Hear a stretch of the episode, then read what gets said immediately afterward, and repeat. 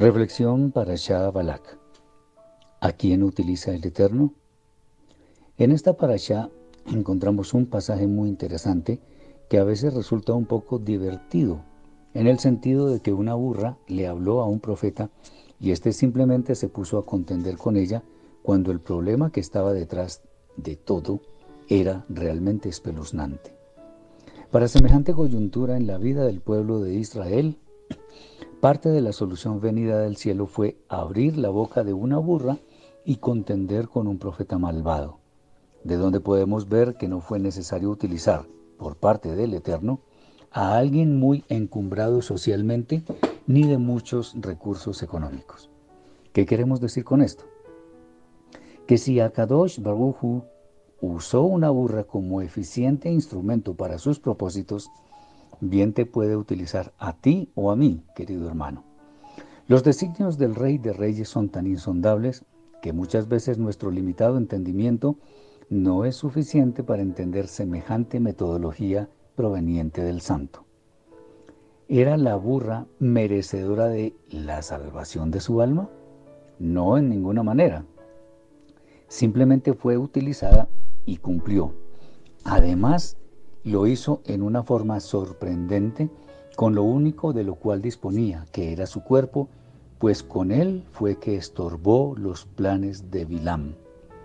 Muchas veces los seres humanos, siendo potencialmente instrumentos del Eterno, no permitimos que Él haga su obra por medio de nosotros porque estamos más preocupados por adquirir fama, riquezas o quién sabe qué más cosas pasajeras, que lo único que hacen es gratificar el Yetzer hará, la mala inclinación, como lo pretendió en su momento el profeta Bilam.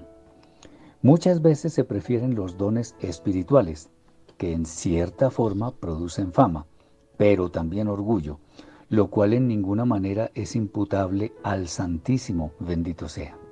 En lugar de producir frutos, que es lo que realmente quiere el Eterno, aunque en este punto es bueno resaltar que a juzgar por la burra que utilizó Akadosh, no tiene ningún mérito ser objeto de un don, pues es concedido por el cielo como Él lo quiere. Más bien, lo importante es producir frutos, porque de esta forma es que demostramos ser imagen y semejanza del Altísimo, alabado sea su gran nombre. ¿Quieres ser utilizado en forma efectiva?